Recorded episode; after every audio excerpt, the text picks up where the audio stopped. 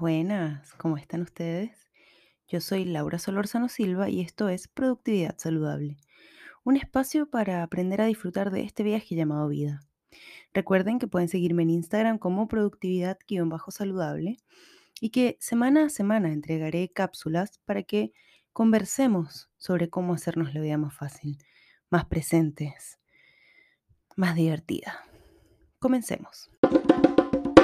Sé que a muchos de ustedes les gustó el episodio anterior donde hablaba de mi viaje a Japón y que están esperando con ansias el segundo y el probablemente tercer capítulo.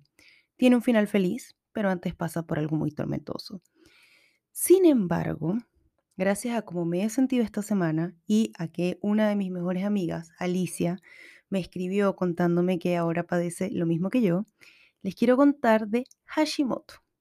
Hashimoto no es ningún jefe japonés ni nada por el estilo, es simplemente una enfermedad autoinmune que, em, del hipotiroidismo. Es decir, hay un tipo de hipotiroidismo que es autoinmune, que se llama Hashimoto, y que lo que hace es que colapsa a tu tiroides. Imaginémonos que la glándula de la tiroides, una cosita chiquitita con forma de mariposa que tenemos todos en el cuello, es como la jefa de operaciones del cuerpo. La tiroides es responsable de muchas hormonas, de muchos procesos del cuerpo, incluidos el metabolismo, por ejemplo. Entonces, las personas que sufren de hipotiroidismo suelen subir mucho de peso. Las personas que sufren de hipertiroidismo suelen eh, perder peso muy rápido. Y lo que pasa con esta enfermedad es que muchas veces te drena la energía. Y te drena la energía porque cuando tienes Hashimoto, efectivamente, hay días en los que tu cuerpo colapsa. A mí me ha pasado, por ejemplo, en que cuando mi tiroides, la jefa de operaciones del cuerpo, no quiere trabajar porque está de mal humor, eh, sencillamente no me puedo ni levantar el brazo, no me puedo levantar de la cama, me cuesta muchísimo eh, avanzar en el día, tengo neblinas mentales, eh, es una lucha constante. Solo quienes padecen esta enfermedad pueden, pueden conocerla, se tiende a, confundirse, por ejemplo, con la depresión porque de verdad no te quieres parar de la cama, no porque no quieras, sino porque el cuerpo no te da para pararte de la cama. Justo esta semana me fui a hacer mi chequeo semestral y mi tiroiditis, como también se le llama, está mucho más avanzada. ¿Qué quiere decir eso? El cuerpo, mi cuerpo, no reconoce mi tiroides y por tanto la ataca. Si yo como gluten, por ejemplo, el cuerpo confunde la, el, gluten lo confunde con la tiroides, entonces ataca la tiroides pensando que está procesando el gluten. Y esto un, un atado que se puede resolver efectivamente con alimentación, con suplementación y tomando leotiroxina, que es lo que yo tomo. A partir de esta semana me aumentaron la dosis. Ahora, ¿qué pasa cuando tú eres una persona que acaba de ser diagnosticada o que imagina o que está consciente de que tiene esta enfermedad? Bueno, no diría enfermedad, esta condición, la verdad. Y yo les voy a contar un poco de cuáles son mis técnicas. La primera es eh, la honestidad. En mi oficina, absolutamente todos en mi equipo y en, la oficina en general saben que yo padezco de Hashimoto. Eh, de hecho, lo empezamos a detectar, lo empecé a detectar hace muchos años porque empecé a usar mucho la bicicleta y la misma ruta que hacía todos los días era una ruta que me agotaba muchísimo. Entonces yo no sabía si es que estaba haciendo mal el ejercicio, si es que estaba muy gorda, si es que mi condición física, y no, mi condición física estaba buena, pero mi cuerpo sencillamente no tenía energía para eh, moverme en la bicicleta siempre.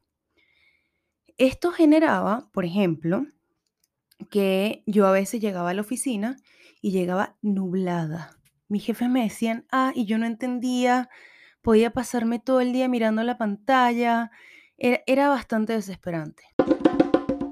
Otra de las cosas que me ha ayudado, con por las que me ha ayudado a ser sincera, es que yo tengo días en los que no me puedo parar de la cama y, digamos, con la pandemia esos días a veces aumentaban por el estrés. Y yo lo que hago siempre es avisarle a mis jefes. Hoy no estoy teniendo un buen día, cuando tenía que ir a la oficina decía voy a llegar tarde, cuando estoy en mi casa digo voy a trabajar un poco más tarde. Y entonces empezar a hacer ciertos procesos, ¿no? Eh, para que el Hashimoto se dispare, además, tienes que estar muy estresado.